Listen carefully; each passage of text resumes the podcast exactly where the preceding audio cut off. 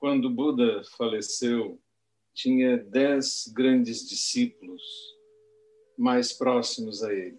Cada um deles é descrito com uma qualidade especial. Ananda como portador de uma memória fabulosa, capaz de guardar cada palavra de Buda. Mahakasyapa como com uma grande realização e um mestre das práticas ascéticas, que praticava diligentemente. E Purna, como muito hábil em ensinar, em fazer discursos, o melhor orador dentre todos. E Purna nos lembra que uma missão dos discípulos de Buda é ser capaz de levar o Dharma, de difundir e ensinar para aqueles que procuram. Diferentemente daqueles que precisam salvar os outros seres, porque senão estarão condenados para sempre. O budismo não tem essa visão.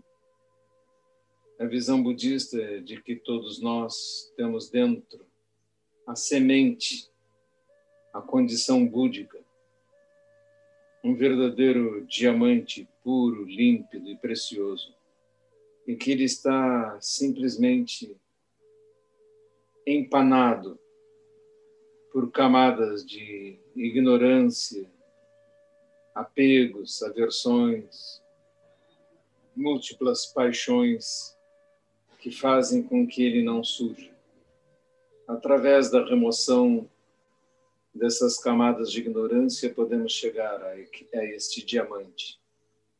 E assim a longo prazo, todos estamos destinados a um dia, mesmo depois de incontáveis manifestações, chegarmos a um perfeito despertar. Então, todos somos Budas em potencial e não precisamos apressadamente correr atrás das pessoas e tentar convencê-las mas sim esperamos pacientemente aqueles que se sentem atraídos pelo Dharma e a eles generosamente apresentamos todos os ensinamentos que estão disponíveis.